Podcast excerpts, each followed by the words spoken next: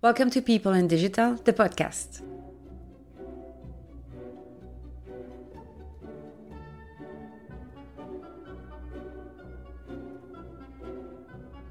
My name is Amélie Beerens, Customer Experience Consultant. I help managers take actions on the digital roadmap thanks to my strong customer centric mindset and proven methodologies developed over the last 10 years. With this podcast, discover the digital transformation reality through weekly people stories and digital revolutions. Digital inspiration is everywhere, but people rarely talk about the real struggle to make digital a success within an organization. It's not always as smooth as a framework or canvas suggests, and it requires you to be inventive, decisive, zealous, and savvy. Don't worry, it's not only an expert field. Digital is not only about technologies, it's people working together, people learning together, people changing their habits together on a very steep learning curve. You can have a positive impact and start to boost your digital journey right now. It's always a good moment to start.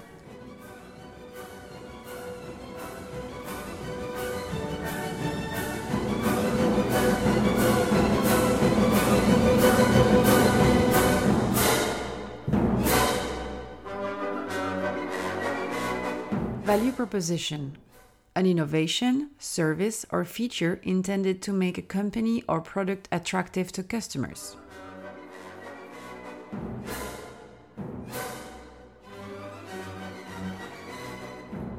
Of course, there is customer in the definition.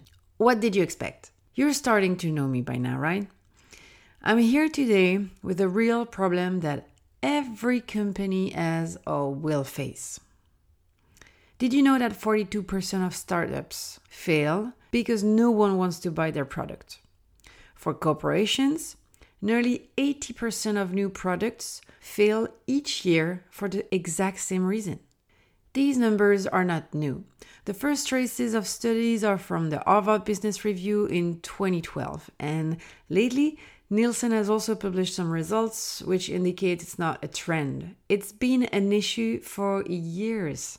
I invite you to carry out some online research into the main causes for different industries. You'll always find the same results. They are just very clear. Companies build stuff nobody wants, or there is no market need. Imagine your customers don't care about almost 8 products out of 10 you're putting on the market. So it seems to me the product market fit is just a big issue for a lot of managers. Actually, I know it's a huge issue. I cannot tell you how long I've been facing this problem. It can also be extremely frustrating for some go to market departments or teams which just received the product to market and after multiple tries and fails, the results are not forthcoming. Really, often, even with the best team, the best methods, and the best tools on it, it's just about the products and services that nobody wants. If we know that potentially the first reason to fail is a product market fit, then why are we still developing products that no one wants? This type of continuous failure is because companies focus on products and not on their customers' needs. They see business or product opportunities through their own goggles instead of looking at what their customers or prospects' needs are and what they could provide to them. Usually it starts this way. They have a great idea, they gather some insights, and they start to build a business case. This is basically a complex projection of what can happen in the future based on assumptions. We may call that fantasy. Even if I'm convinced failure is okay because it's a way to learn, in this scenario, I don't think it's really an efficient practice. Because what you're learning with this long building approach, it's something you can learn way earlier in the process if you adopt a lean approach. Failure is okay, but I mean, at some point, you need to stop making the same mistake over and over, right? I hate building and creating for nothing. That might be my lazy me talking, but if I start to invest my energy into something, I need results. Building a 50 page business case with assumptions is not something I believe in. I clearly recommend a lean approach as it's a method I have used for years and it's efficient. Yes, again, with all the methods of my practice, it is inspired by lean methods, agile, innovation, call it what you want. These are the evolutive methods I have used since the start of my career and they work well. Why? Because your business evolves.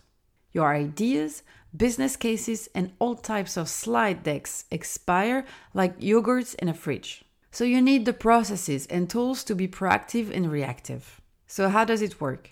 How do you create a customer centric value proposition? How do you create product that people actually need? It starts with an idea. Well, it starts with ideas.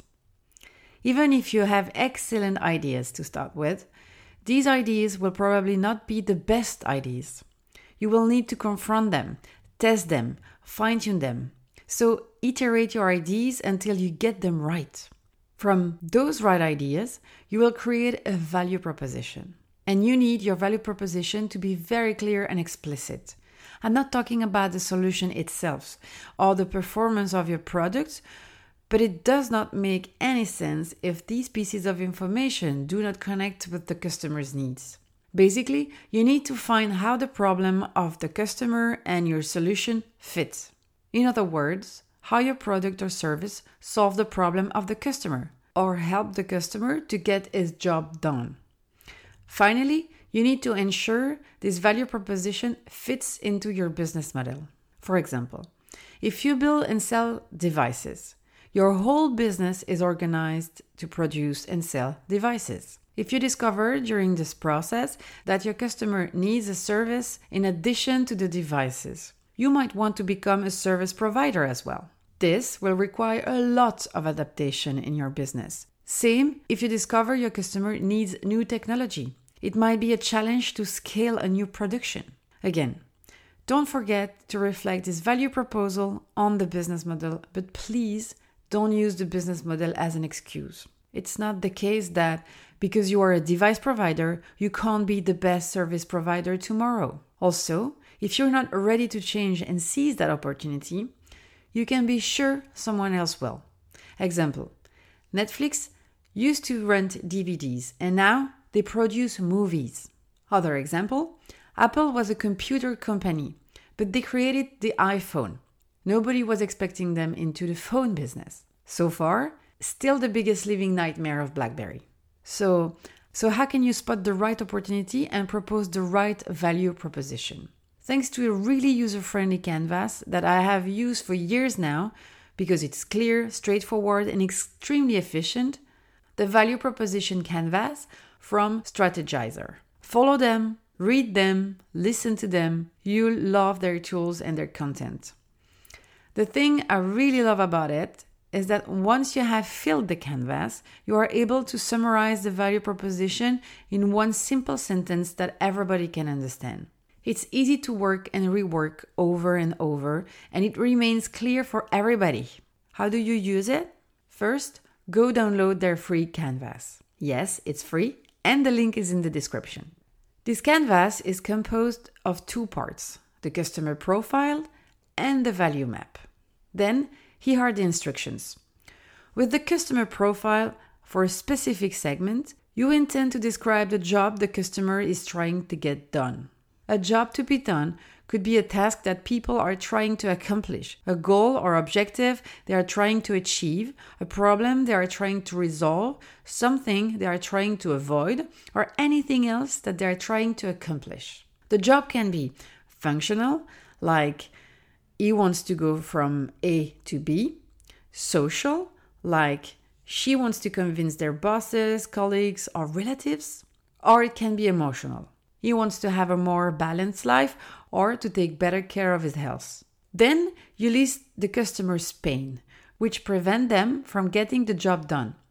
In this list, you find the negative outcomes that the customer is trying to avoid. It can be anything frustration, obstacles, dissatisfaction, challenges, or any complication that makes the job complex or impossible to achieve. Finally, you highlight the customer's gain, which describe how the customer measures the success, quality, and achievements of the job when completed.